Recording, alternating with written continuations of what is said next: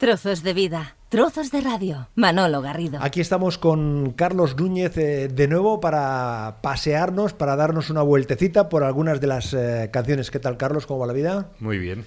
Oye, eh, como siempre, vas descubriendo canciones o vas descubriendo versiones sobre éxitos. Es una debilidad. A ver, te explico. A mí me gustan eh, mucho las canciones originales, pero yo siempre digo que cuando una canción original recibe muchas eh, versiones, Sí. siempre eh, te da la sensación de que realmente esa canción ha, ha funcionado. O puede funcionar menos, pero a lo mejor en, en otras voces o en, otro, o en otro estilo funcionan. Se han dado casos de versiones que han tenido más, éxito éxitos, que sí, las, sí, que las canciones muchas, originales, muchas, ¿no? Muchas.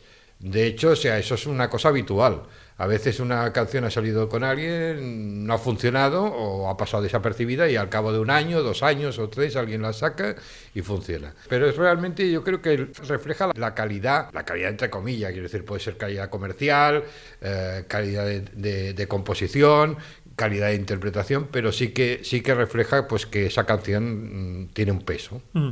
En esta ocasión, eh, para este capítulo, Carlos ha seleccionado seis o siete canciones que vamos a ir visitando y vamos a ir descubriendo eh, una a una, hablando de la versión original, pero sobre todo deteniéndonos en estas versiones, en estas visitas que ha recibido esta canción. Nos encontramos en la ciudad de Barcelona, nos encontramos en el barrio del Bor, frente al recinto del Parc de la Ciutadella, y estamos en un establecimiento que se llama Café Kafka, que forma parte, Carlos, de esta, de esta nueva hornada de, de establecimientos que hay aquí frente al Bor, frente, al, frente a lo que era el, el antiguo Borne. Sí, porque el Borne antes estaba prácticamente el paseo era donde había cosas, pero luego se ha, se ha ampliado a las calles que había alrededor y lógicamente pues a, a unos, unos lugares que están justo delante de lo que es el Born clásico. Y eso ha cambiado porque ha entrado un nuevo, un nuevo tipo de gente más joven, eh, mucho turista, mm, bohemios, eh, artistas, y eso ha creado pues pues un auge. A mí, a mí realmente me gusta bajar. Y además es práctico de llegar. Quiero decir, hay muchas, muchas alternativas. Sí, puedes venir si no en metro, tráfico, en, sí, metro, sí, en, en puedes autobús, venir, en sí. moto, en, en coche, o sea que es rela- Y relativamente aquí ya sabes fácil. que en el Kafka eh, hemos venido a comer Sí, en, sí, en sí. un grupo de gente y, y la verdad es que nos lo pasamos muy bien. Perfectamente, además que tiene dos espacios diferenciados, lo que es el café-restaurante el- y luego el Bananas. El Bananas, que es más más- también restaurante, más pero es informal, más- más informal, Más sí. informal. Bueno, pues con, con este sonido ambiente que de vez en cuando escucharán, aunque hemos buscado un, espacio un poquito aislado para poder conversar con Carlos Núñez y pasearnos por las eh, canciones, pues en este hábitat, en este espacio, en el Café Kafka, aquí en el barrio del Bor, en Barcelona, nos acercamos en primer lugar a una canción que hicieron en directo los Coldplay.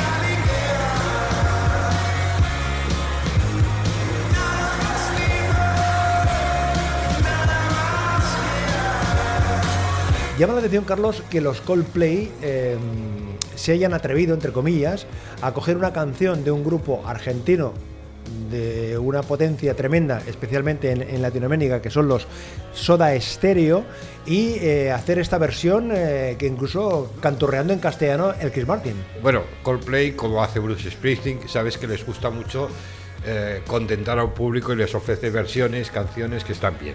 En este caso yo creo que es bastante atrevimiento porque el castellano es bastante decente. Conviene recordar que eh, Chris Martin estuvo conviviendo con Whitney Patrol, Whitney Sí. Patrol que maneja el castellano sí, bastante no, fluidamente. bastante bien. Yo creo que yo creo que hablaban en castellano y él le dijo, enséñame todo eso. Pero, pero es una elección, a ver, arriesgada porque esta canción es eh, una de las de los himnos Sí, del cierto, rock cierto.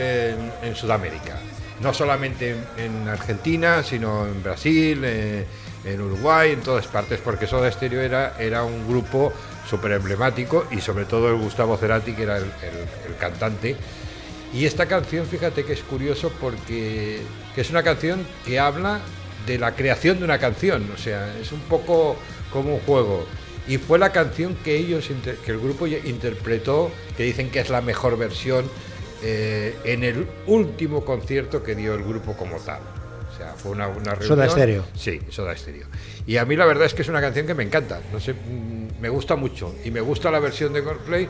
A ver, no es lo mismo, pero es una canción que ap- aparente es, es muy sencilla, pero sin embargo es muy compleja. Si la gente escucha la guitarra, la batería, escucha todo, mm, tiene y la letra. La letra yo creo que tiene bastante importancia. Soda Stereo.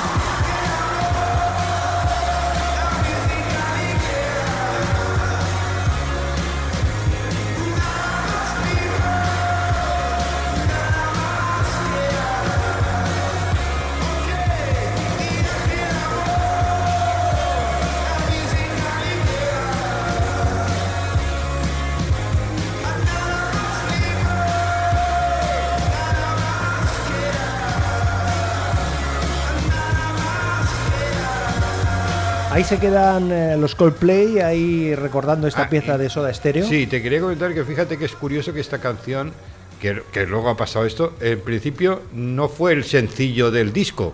O sea, De lo- Soda Stereo. De Soda Stereo. De- de- era su quinto disco, este, este fue una canción que fue como la- el segundo single que sacaron y no, no había un concepto de que iba a ser un éxito. Fíjate cómo cambia el- las cosas con el tiempo. Lo que sí que fue un gran éxito es esta canción de Harry Nilsson con aquello del cowboy de medianoche.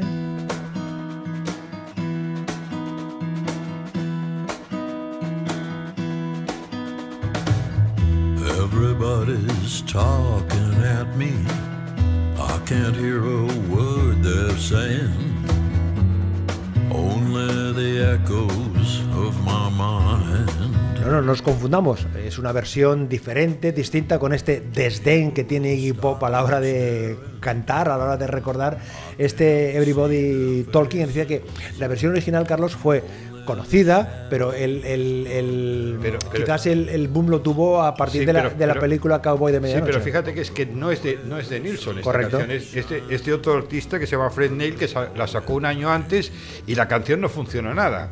Y entonces llegó Nilsson, le puso este, que además curioso es que Nilsson es un autor, o sea que, que ha compuesto muchísimas canciones y entonces el- uno de los grandes éxitos suyos es una canción que, que es ajena, pero le dio la versión. Y claro, luego se, se han hecho montones de versiones. 100 de- versiones he leído que se han hecho. Sí, 100, pues- 100 pues- versiones, pero eh, desde nuestro amigo Julio Iglesias Sí, sí, a, a Tony Bennett, a Liza Y se Neil Diamond, haciendo. Stevie Wonder, Jimmy Buffett, eh, Y- Willie y- Nelson, como y decíamos. no contemos seguramente las que hacen las, las bandas de tributo o los grupos en los sitios, porque esta es una canción que es rentable económicamente porque se está, se está poniendo siempre. John Boyd y Dustin Hoffman eran los protagonistas de la película y de la película esta canción y de esta canción nos seguimos deleitando con la voz de Iggy Pop. Tacking off of the northeast wind, sailing on summer breeze, skipping over the ocean like a stone. Everybody's talking at me. I can't hear a word they're saying. Only the echoes of my mind. Diferente, ¿no, Carlos? El aire que le da Iggy Pop Iggy aquí, Pop. ¿eh? Pero Iggy Pop sorprende porque tiene discos eh, que hace, por ejemplo, tiene unos discos, en, algún disco en los que canta en francés y canta, la, me parece la bien Ross y cosas de este tipo, y sorprende porque, claro, estás acostumbrado a verle en un escenario haciendo muy el salvaje.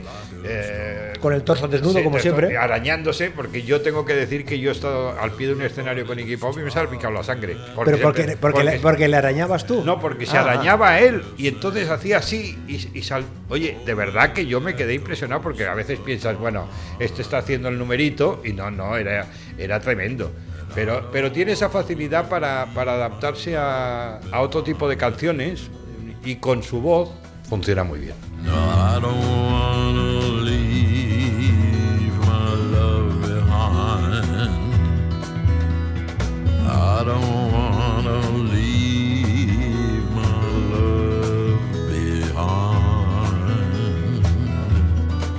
Podcast, la nueva forma de escuchar la radio. Aquí visitando algunas canciones, visitando algunos éxitos con Carlos Núñez y es el momento de acercarnos a una pieza que aquí tuvo su recorrido con Michel Pornarev, que incluso la llegó a grabar en castellano, aunque en este caso la versión que escuchamos es a cargo de las mexicanas Las Chicks. Es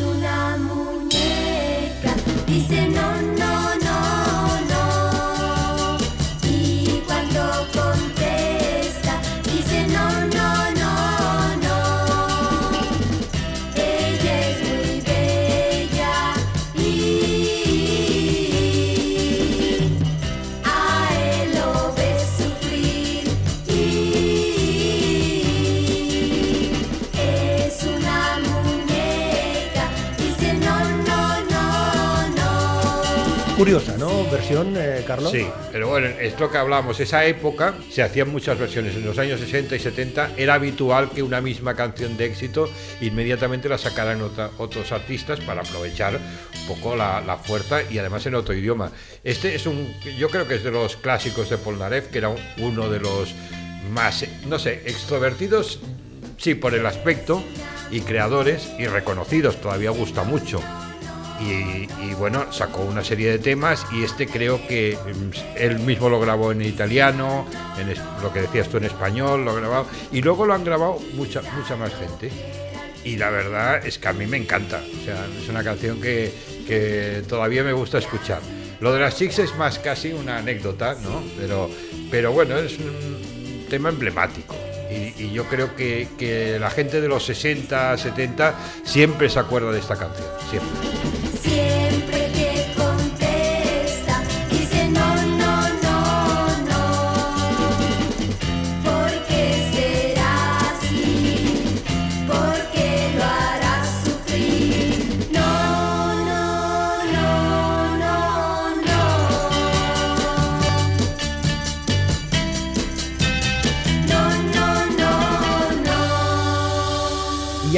porque llega nuestro amigo José Guardiola.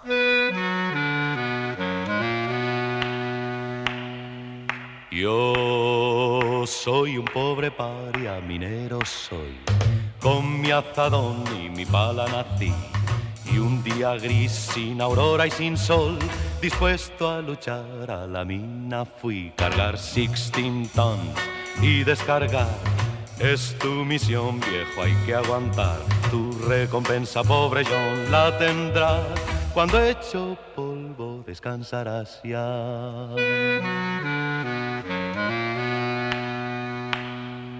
Ya desde que apunta el sol me debo al control y soy para el capataz un número más. Mi nombre es inquietud y es preocupación, pero suelen llamarme Polea John. Cargar 16 tons y descargar es tu misión vieja, hay que aguantar. Tu recompensa, pobre John, la tendrás. Cuando hecho polvo descansarás ya. Tremenda ¿eh? esta versión que hizo Sí. Guardiola de las 16 toneladas de Guardiola Carlos. tenía una voz. Es que hubo la época esa en que aquí eras o de Guardiola o del dúo dinámico.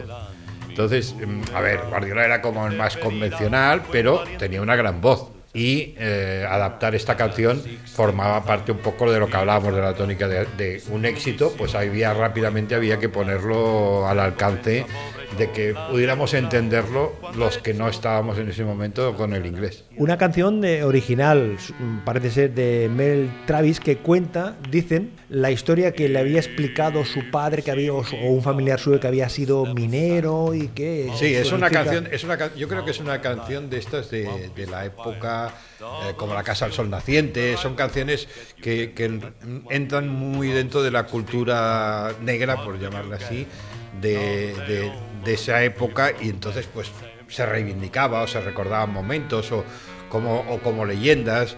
Pero eh, esta canción yo creo que es de las más importantes, en el sentido de que además también es muy vigente porque lo han seguido haciendo. Yo, personalmente, la, la canción que, que- O sea, esta canción, la versión que más me gusta a mí, siempre ha sido de Eric Bardon, pero ha habido muchísimas versiones. Y esta de Guardiola, pues yo creo que, que nos da una idea de que también teníamos aquí un, un- un tipo de cantantes con una profundidad. Guardiola que tuvo grandes éxitos, que hacía, hizo grandes versiones del Venecia con su hija. eh, Los niños del Pireo, que leía que había participado en una película con César Gabor, eh, en la película Sangre y Luces, y que participó en el Festival de Eurovisión en 1963. ¿Fue, el- fue el de eh, Guardiola? Sí, sí. Yo no Eh, recordaba ahora. Un hombre que además yo tuve la, la oportunidad de coincidir con él, de presentar en algún espectáculo su actuación. Un hombre absolutamente profesional, ¿eh? o sea, es decir, que absolutamente profesional, un hombre con un bagaje y una, y una historia, más allá, como tú decías, de esta anécdota que cuando grabó el Di Papá y ese, y ese tipo de cosas.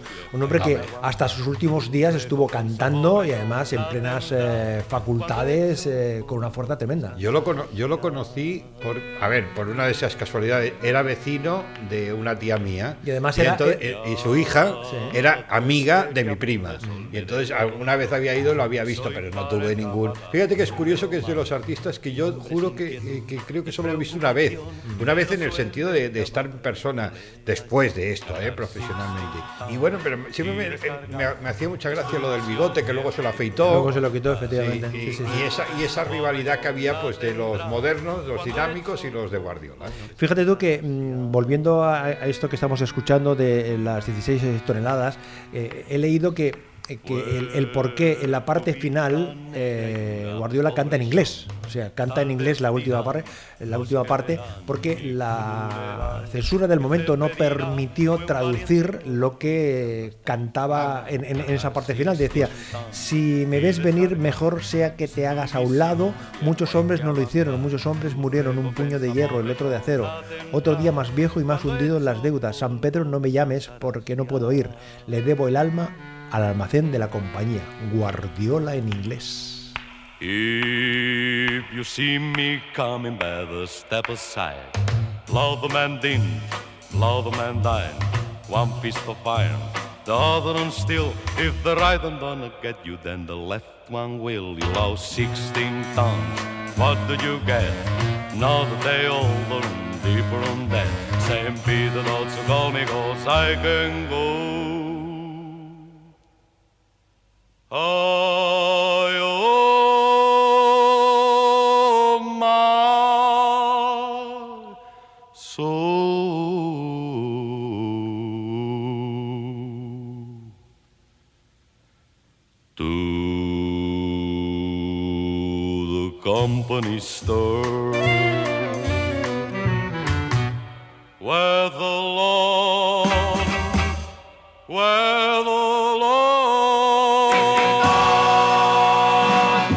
Seguimos visitando canciones, seguimos recorriendo pasajes, distintos momentos, y es cuando Ian Anderson cogía la flauta, Living in the Past.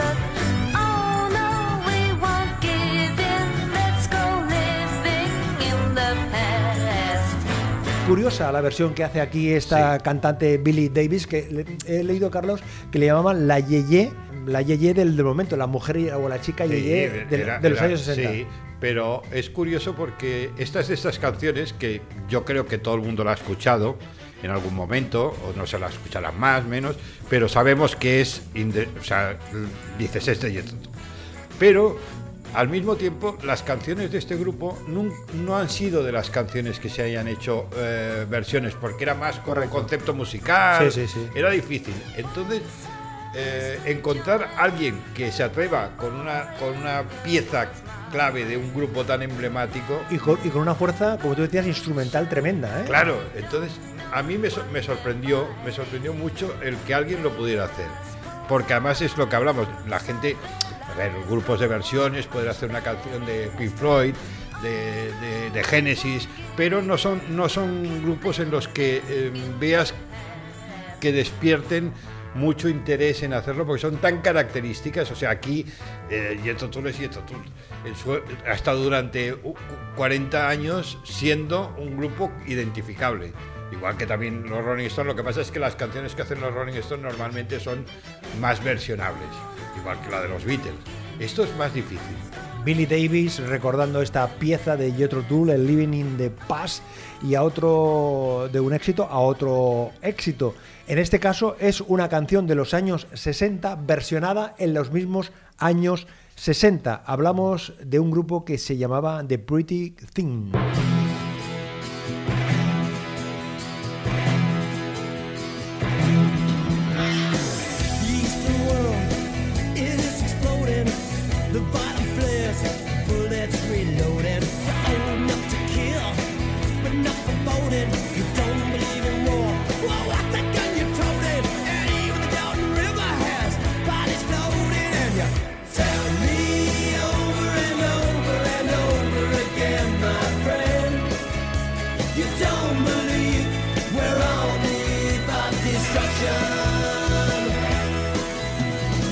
Esta historia, eh, Carlos, que fue mm, grabada en primer lugar por Barry Maguire. eh, Sí, y- no, bueno, la, la versión, la versión original es de P.F. Sloan. Ah, correcto, sí, que, razón, sí, sí. que es un, es un, aut- un aut- eh, Que es el autor cantautor, Sí, sí, sí, y sí. que además era un músico de estudio muy importante y que él la hizo.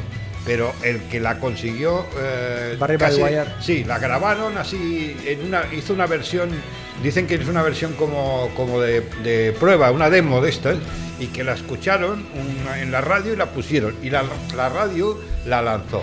Y se convirtió en una especie de himno mm, generacional Del de esa época, sí. Y hicieron muchísimas versiones. Han hecho versiones hasta ahora eh, de otros de grupos importantes y, solistas importantes, pero yo creo que la de él es estas canciones que, que le quedó le quedó marcada y luego la, la- versión de los precedentes porque es coger un- una banda que es de otro de otra onda porque lo- es más rockero y hacerla.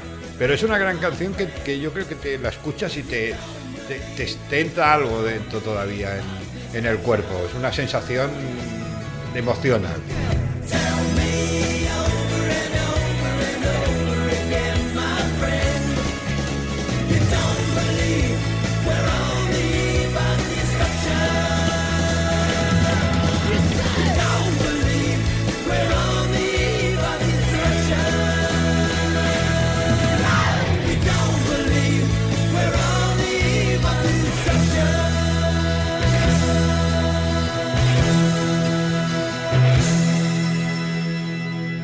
Llegamos a la última canción en este capítulo dedicado a versiones de grandes éxitos, una pieza original de Peter Gabriel.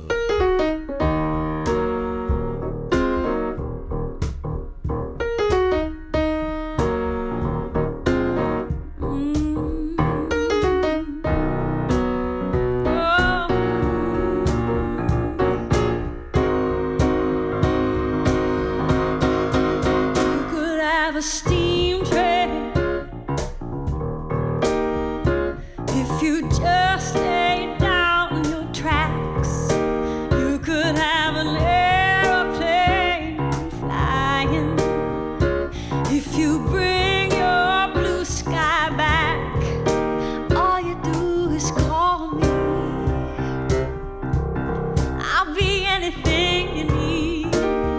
Sledgehammer, que recuerdo que ese vídeo fue, fue muy Buenísimo, famoso, fue muy, muy famoso. Ah, Hacer un vídeo de una canción que creo recordar que la canción duraba como 5 minutos. Sí, Mm, sí, era- una canción no- estamos hablando de épocas en las que hacer un vídeo Claro, no era como claro, ahora. claro, o sea. El año era- 86, era- 87, sí, sí. Era, era una producción, eh, costaba mucho, no había, no había ni técnicas digitales de ahora, ni nada de eso.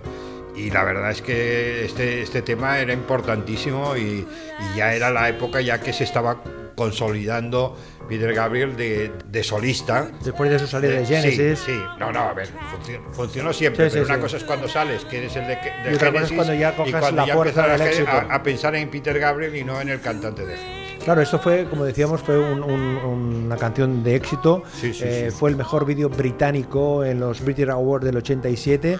Mejor vídeo del vídeo mm, de, los premios de vídeo de, de MTV. Aunque aquí lo que estamos disfrutando es en la versión que hizo en el año 2015 Morgan James.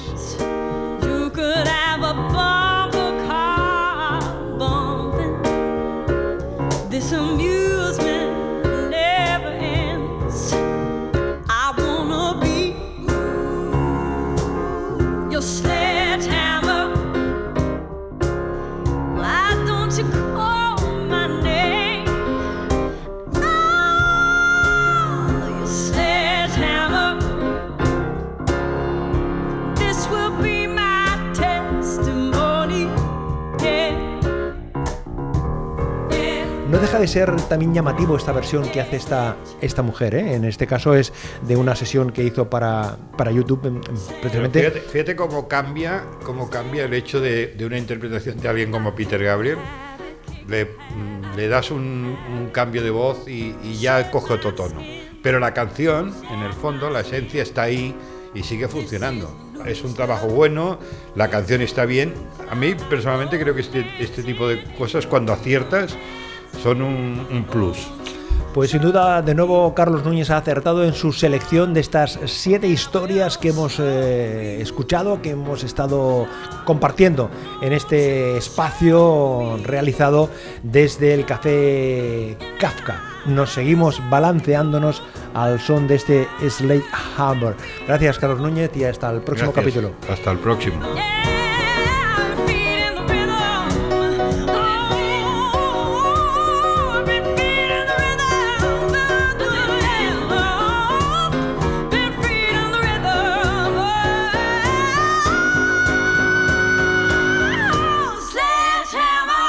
Trozos de vida, trozos de radio. Manolo Garrido, un placer acompañarte.